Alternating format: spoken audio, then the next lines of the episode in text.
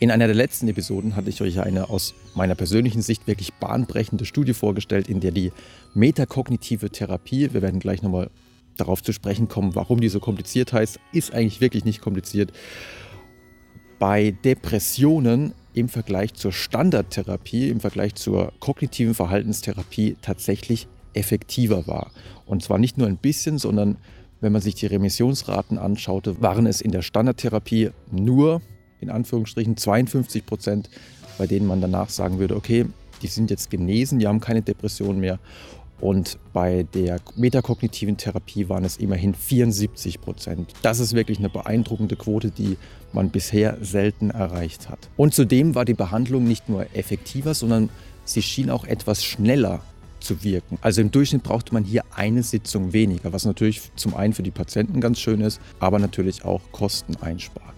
Infolge dieser Episode haben mich wirklich viele E-Mails erreicht, wo ich darum gebeten wurde, das noch ein bisschen ausführlicher zu beschreiben, was denn die metakognitive Therapie eigentlich ist, ähm, wie man sie auch abgrenzen kann gegenüber anderen Therapieformen. Und eigentlich kann man die Erklärung wirklich hervorragend aus dem Namen der Therapieform ableiten, auch wenn das wirklich auf den ersten Blick sehr kompliziert klingt.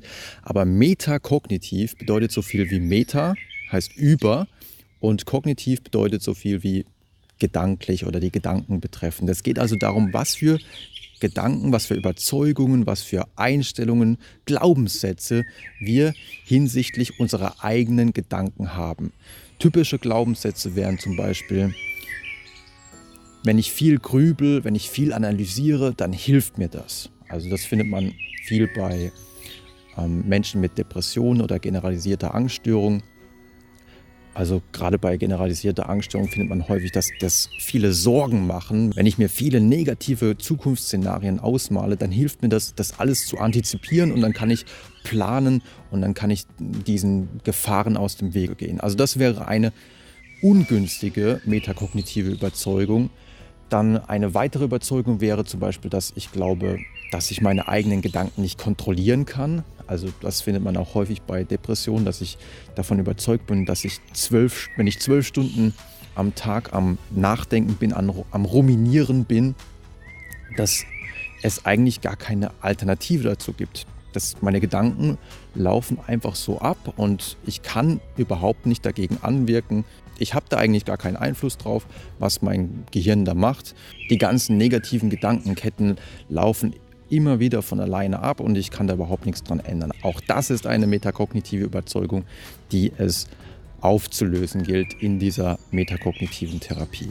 Eine dritte metakognitive Überzeugung wäre zum Beispiel, dass man davon überzeugt ist, dass, dass viele grübeln und dass viele sich Sorgen machen, langfristig schädlich ist. Also dass man denkt, ja, das schadet meinem Gehirn. Ich werde vielleicht wahnsinnig davon, wenn ich das jetzt übermäßig betreibe. Und da könnte man dann solche Experiment machen oder dann werden in der metakognitiven Therapie solche Experimente gemacht, bei denen man dann aufgefordert wird, ja, jetzt setz dich mal hin und grübel mal oder ähm, mach dir mal unfassbar viele Sorgen. Also steiger dich jetzt da mal wirklich komplett rein, noch mehr als du jemals gemacht hast. Und dann wird man merken, dass selbst fünf Stunden langes Grübeln und sich Sorgen machen überhaupt nicht dazu führt, dass man verrückt wird oder dass irgendetwas Schlimmes passiert. Oder eine weitere Überzeugung wäre, dass man glaubt, ja, wenn ich mir zu viel Sorgen mache, das schadet vielleicht meinem Herzen. Wenn ich ganz viel Angst habe, dann könnte das vielleicht meinen Puls zu arg hochtreiben und das könnte mir in irgendeiner Weise schaden. Und auch da kann man dann Verhaltensexperiment machen und könnte dann zum Beispiel zeigen, dass wenn man sich ganz viel Sorgen macht, der Puls bei weitem nicht so viel ansteigt, wie zum Beispiel wenn man dreimal irgendeine Treppe hoch und runter geht. Und man könnte das Ganze dann noch auf die Spitze treiben und sagen, jetzt geh mal die Treppe hoch und runter und mach dir gleichzeitig ganz viel Sorgen. Und dann wird man merken, selbst unter diesen Extrembedingungen passiert eigentlich überhaupt nichts Schlimmes mit meinem Herzen. Und schon an dem Punkt kann man sich vorstellen, wenn man diese drei metakognitiven Überzeugungen hat. Erstens, ich muss ganz viel grübeln, analysieren und mir ganz viele Gedanken machen, weil das hilft. Auf der anderen Seite, ich kann das aber überhaupt nicht kontrollieren. Und drittens, das schadet meinem Gehirn, das schadet meinem Herzen. Wenn ich mir so viele Gedanken mache, dann kann man sich vorstellen, dass das ein ganz ungünstiger Teufelskreis ist, in dem man dann drin ist und man logischerweise nicht mehr rauskommt. Man glaubt, dass es hilfreich ist, sich so viel Gedanken zu machen. Man denkt aber auch, man kann es nicht kontrollieren und gleichzeitig ist es schädlich. Natürlich muss es einem dann im Laufe der Zeit immer schlechter gehen. Es gibt aber noch andere metakognitive Überzeugungen, wie zum Beispiel, und das findet man dann bei Zwangsstörungen relativ häufig, ähm, dass Gedanken, die ich habe, wirklich Wahrheiten sind. Also wenn ich zum Beispiel das Gefühl habe, oh, ich könnte da jemanden angefahren haben oder ich habe vielleicht den Gedanken, ich habe die Herdplatte nicht ausgemacht. Und nur weil man diesen Gedanken hat, heißt das noch lange nicht, dass das wirklich der Fall ist. Aber bei, gerade bei Patienten mit Zwangsstörungen ist halt diese, diese Abkopplung, dieses Verständnis, dass Gedanken manchmal einfach nur Gedanken sind und eben keine Wahrheiten, das fehlt. Auch das ist eine metakognitive Überzeugung, die man in der Therapie dann auflöst.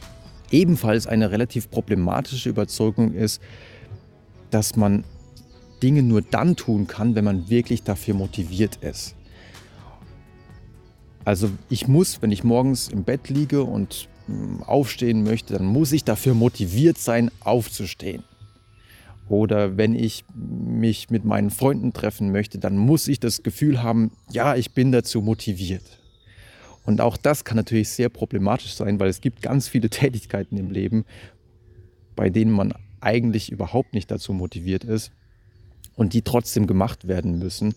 Es gibt aber auf der anderen Seite auch ganz viele Tätigkeiten, bei denen man zunächst mal überhaupt gar keine Motivation hat. Manchmal hat man überhaupt keine keine Lust, sich mit seinen Freunden zu treffen und denkt sich, ja, eigentlich wäre es eigentlich viel entspannter, hier so einen Serienabend zu machen oder sowas. Aber häufig ist es so, dass wenn man sich dann doch mit seinen Freunden trifft, auch wenn man anfangs keine Motivation dazu hatte, dass man dann später darauf zurückschaut und denkt, das war eigentlich wirklich viel besser, hat viel mehr Spaß gemacht und ich habe neue Leute getroffen. Das war viel besser, als den ganzen Tag zu Hause in der Wohnung zu sitzen. Das sind also alles metakognitive Überzeugungen, an denen man in der metakognitiven Therapie arbeitet. Und man arbeitet also wirklich an den Einstellungen in Bezug auf die eigenen Gedanken und weniger an den Gedankeninhalten selbst. Also ich würde zum Beispiel weniger oder im Grunde fast gar nicht darauf eingehen, ob jetzt der Gedanke, oh je, also das findet man dann bei generalisierter Angststörung zum Beispiel häufig, oh je, was passiert, wenn ich eine schlimme Krankheit bekomme oder wenn ein Angehöriger von mir eine sehr schlimme Krankheit bekommt man würde nicht so sehr diese, also das würde man in der kognitiven Therapie machen, man würde das nicht so sehr hinterfragen, ja, wie hoch ist denn die Wahrscheinlichkeit, dass das wirklich passiert? Also ist es wirklich so realistisch, dass das passiert? Sondern man würde eher an der Überzeugung arbeiten, dass man sich von diesem Gedanken, der einen im Alltag immer wieder heimsucht, dass man sich von diesem Gedanken auch durchaus ablösen kann. Dass man dass es möglich ist, dass man seine eigene Aufmerksamkeit wieder auf was anderes richtet. Und dass es eigentlich auch nicht schlimm ist, dass man diesen Gedanken hat, weil solche Gedanken hat eigentlich jeder. Und es gehört nun mal auch zum Leben dazu, dass es durchaus schlimme Krankheiten gibt. Aber ist es wirklich so sinnvoll? Also hilft es wirklich, wenn man sich den ganzen Tag darüber Sorgen macht? Also ist, hat man davon dann überhaupt noch was vom Leben? Und wenn dann zum Beispiel noch die Überzeugung da ist, vielleicht werde ich irgendwann verrückt, wenn ich mir nur solche Sorgen mache, auch diese metakognitive Überzeugung würde man dann auch entkräften. Mit welchen Therapiemethoden da gearbeitet wird, zum Beispiel im Aufmerksamkeitstraining oder der Detached Mindfulness oder verschiedenen Verhaltensexperimenten. Darüber haben wir ja in der letzten Episode schon gesprochen. Jetzt zum Abschluss vielleicht noch ein bisschen was zur Abgrenzung zu anderen Therapieformen. Über die Abgrenzung zur kognitiven Verhaltenstherapie haben wir im Grunde schon ein bisschen gesprochen. Es geht also weniger darum, an den Gedankeninhalten zu arbeiten, sondern es geht darum, was ich über meine eigenen Gedanken glaube an den Glaubenssätzen, Überzeugungen in Bezug auf die eigenen Gedanken. Und wenn ich da die problematischen Muster auflösen kann, dann kommt man wirklich raus aus diesem Gedankenkarussell, dann kommt man raus aus dem ständigen Ruminieren und sich Sorgen machen. Dann habe ich gerade den Begriff der Detached Mindfulness genannt. Ähm, man könnte ja meinen, dass die metakognitive Therapie einige Überschneidungspunkte zur Achtsamkeitsmeditation hat. Und es gibt durchaus ein paar Parallelen, nämlich die der Fokus darauf, dass man nicht die Gedanken verändert inhaltlich, dass man nicht versucht, das kognitiv umzustrukturieren, kognitives Reframing, gedankliche Neubewertung zu betreiben, sondern dass man die Gedanken erstmal akzeptiert und in vielen Fällen einfach ziehen lässt. Das ist auf jeden Fall eine Parallele. Und es gibt ja auch das Aufmerksamkeitstraining in der metakognitiven Therapie, wo man ja gezielt lernt, seine Aufmerksamkeit auf unterschiedliche Dinge zu fokussieren, also zum Beispiel unterschiedliche Geräusche, das Zwitschern des, der Vögel, ähm, das Windrauschen. Und man lernt auf diese Art und Weise, dass man es selber in der Hand hat, worauf man sich fokussiert, was natürlich sehr wichtig ist, wenn man davon überzeugt ist, dass man seine eigenen Gedanken nicht kontrollieren kann. Also insofern ist da durchaus eine Parallele. Der einzige große Unterschied zur Achtsamkeitsmeditation wäre, dass man in der metakognitiven Therapie sehr stark daran arbeitet, gedanklich und von der Aufmerksamkeit her wieder nach draußen zu kommen. Also bei der Achtsamkeitsmeditation ist es ja häufig so, dass man zum Beispiel bei der, beim Bodyscan, dass man im eigenen Körper bleibt und sich auf unterschiedliche ähm, Empfindungen im eigenen Körper konzentriert. Beim Aufmerksamkeitstraining dagegen in der metakognitiven Therapie versucht man die Aufmerksamkeit gezielt wieder aus dem eigenen Kopf herauszubekommen, weil das ist ja etwas, was man bei Depressionen, bei, insbesondere bei sozialen Ängsten, das war bei mir früher ganz stark ausgeprägt, dass ich immer im eigenen Kopf gefangen war, aber auch bei generalisierter Angststörung, bei vielen ähm, psychischen Problem ist es so, dass man gedanklich nur noch im eigenen Kopf ist und überhaupt nichts mehr von der Außenwelt mitbekommt. Und da versucht man also wirklich durch das Aufmerksamkeitstraining, aber auch durch andere Methoden ähm, zu lernen, seinen Fokus wieder mehr auf die Außenwelt zu setzen und wieder mehr von der Außenwelt mitzubekommen. Natürlich gibt es auch in der Achtsamkeitsmeditation manche Achtsamkeitstechniken, die auch ihren Fokus nach draußen richten. Aber bei der metakognitiven Therapie ist der Fokus schon noch stärker auf das Außen gerichtet. Dann ein ganz großer Unterschied zum Beispiel im Vergleich zur Psychoanalyse, wo man also auch in der Vergangenheit stark graben würde und schauen würde, ja, wir müssen jetzt unterschiedliche Traumata aus der Vergangenheit aufdecken und die sichtbar machen, also gucken, was vielleicht in der Kindheit passiert ist. Und da müssen wir schauen, ob es da irgendwelche Traumata gibt, die aufgedeckt werden müssen, damit es besser verarbeitet werden kann. Da würde die metakognitive Therapie sagen, nee, das machen wir auf gar keinen Fall. Wir schauen da nicht, wir graben da nicht nochmal in irgendwelchen alten Sachen, sondern manchmal ist es aus deren Sicht, also aus Sicht der metakognitiven Therapeuten sogar kontraproduktiv, ähm, gerade solche Überzeugungen, dass man nochmal alles durchdenken müsste, dass man nochmal alles durchleben müsste, gerade das führt manchmal dazu, also diese metakognitive Überzeugung führt leider manchmal dazu, dass man da wirklich sehr in seinem eigenen Kopf gefangen bleibt und eben nicht gedanklich und von der Aufmerksamkeit wieder mehr in das Leben hineingeht. Also da ist auf jeden Fall eine ganz eindeutige Abgrenzung zu sehen. Vielleicht jetzt zum Ende noch eine letzte kritische Betrachtung. Ähm, ich finde viele Ansätze und ich finde vor allem die Forschung zur metakognitiven Therapie bis jetzt beeindruckend. Da sind viele Sachen, wo ich denke, krass, dass das so gut funktioniert, hätte ich nicht gedacht. Es gibt ein paar Sachen, die mir nicht so gut gefallen, wie zum Beispiel die Überzeugung, es gibt keine große biologische Disposition für Depression oder Ängste. Im Grunde ist das alles hängt es nur davon ab, was du mit diesen Gedanken machst, was du in Bezug auf deine Gedanken denkst, was für metakognitive Überzeugungen du hast. Und wenn wir das auflösen, dann kann wirklich jeder seine Depression und seine Angst und vielleicht auch seine Zwangsstörung etc. loswerden.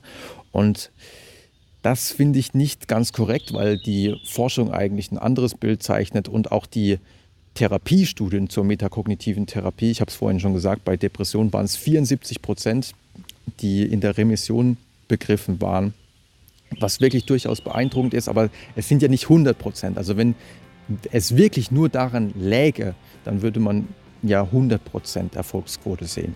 Von daher spielt hier eine gewisse biologische Disposition wahrscheinlich durchaus eine Rolle und es gibt bestimmt Patienten, bei denen man zum Beispiel auf Entzündungswerte schauen müsste, wo man dann vielleicht mit Ernährungsumstellung, ähm, Sport oder vielleicht auch entzündungshemmenden Mitteln intervenieren könnte.